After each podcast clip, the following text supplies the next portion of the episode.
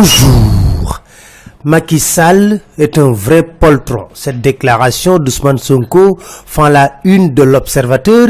Le leader de PASTEF est convaincu que les Sénégalais ont vomi Macky Sall. Il précise qu'il ne s'est pas rendu à Rebus pour jouer au vautour. J'ai vu un Khalifa Sall extrêmement motivé et décidé à se battre, révèle-t-il. Maki est-il poltron au point d'utiliser la justice et les forces de sécurité et de défense contre ses adversaires politiques? En tout cas, note les échos, Amnesty a traîné le Sénégal dans la boue, affaire Khalifa Sall, Imam Ndaw, Barthélémy Diaz, bavure policière, le rapport a fait passer tout au crible et c'est pour écrire le Sénégal doit mettre fin à l'intimidation et au harcèlement des leaders de l'opposition. Amnesty pense que le président Macky Sall et le ministre de la Justice doivent quitter le Conseil supérieur de la magistrature.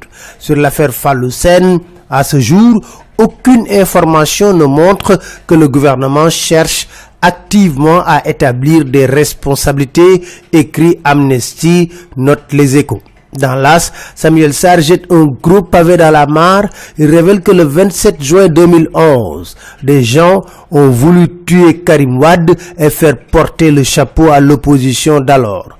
Maintenant, il faut savoir qui après avoir secoué les libéraux, Maki a phagocyté la gauche sénégalaise. Enquête qui consacre un dossier pense que désormais c'est la lutte des places impliquées dans la gestion du pouvoir à partir de 2000.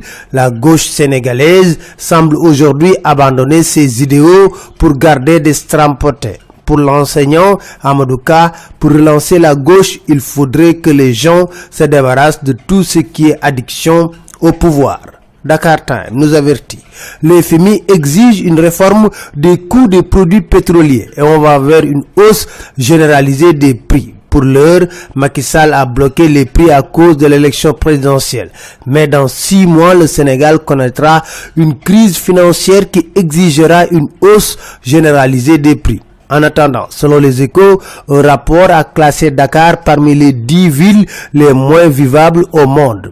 Qu'est-ce qui se passe dans l'axe Dakar-Conakry s'interroge les échos. Et pour cause, Conakry a rappelé son ambassadeur. Le quotidien nous dit il n'y a pas de peau de banane. Condé avait prévenu Macky Sall et la mesure a touché une douzaine d'ambassadeurs guinéens. C'est le sale temps pour les commerçants.